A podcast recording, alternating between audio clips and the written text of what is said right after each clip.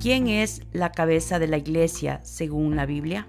Dos pasajes del Nuevo Testamento dejan claro que la cabeza de la iglesia es Jesucristo. Colosenses 1 del 17 al 18 enseña, y Él es antes de todas las cosas, y todas las cosas en Él subsisten, y Él es la cabeza del cuerpo que es la iglesia. Este pasaje hace una breve comparación entre el cuerpo humano y la iglesia. La iglesia es el cuerpo y Jesús es la cabeza. Jesús fue antes de todas las cosas y éstas en él subsisten. Esto incluye también a la iglesia.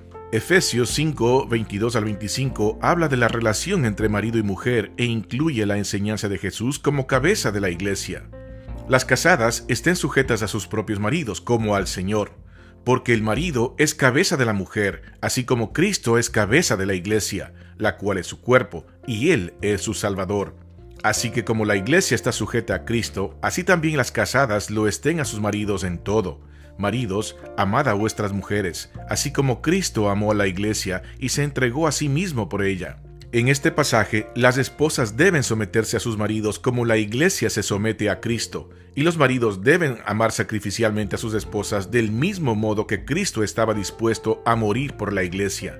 En este contexto, a Jesús se le llama la cabeza de la iglesia, su cuerpo. También se le llama su Salvador.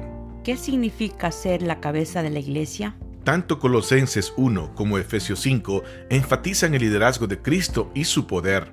En Colosenses, Cristo es la cabeza porque todas las cosas en Él subsisten. En Efesios, Cristo es la cabeza porque Él es el Salvador. Las implicaciones de esta enseñanza son profundas. Primero, los líderes de la iglesia deben entregar el liderazgo final al Señor Jesucristo. Él es el que dirige y determina las enseñanzas y prácticas de la iglesia. Los miembros de la iglesia en primer lugar deben seguir a Cristo y en segundo lugar a los líderes terrenales, ya que esos líderes son los embajadores de Cristo. Pablo dijo, Sed imitadores de mí, así como yo de Cristo. Por su lado, el apóstol Pedro dijo lo siguiente, no como teniendo señorío sobre los que están a vuestro cuidado, sino siendo ejemplos de la grey. Y cuando aparezca el príncipe de los pastores, vosotros recibiréis la corona incorruptible de gloria. En segundo lugar, el amor que Jesús tiene por la iglesia se expresa en su deseo de que nosotros también amemos a la iglesia. La iglesia no es un edificio o una organización, sino un grupo de personas que conocen y adoran a Jesús. A los cristianos se les enseña. Y considerémonos unos a otros para estimularnos al amor y a las buenas obras, no dejando de congregarnos como algunos tienen por costumbre, sino exhortándonos y tanto más cuanto veis que aquel día se acerca.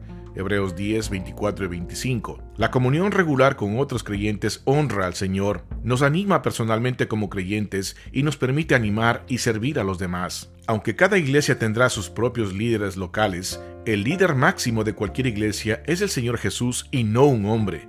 Él dijo, yo edificaré mi iglesia, Mateo 16, 18. La iglesia le pertenece a Él, él es la cabeza del cuerpo y el único con el poder de guiar y amar correctamente a la iglesia.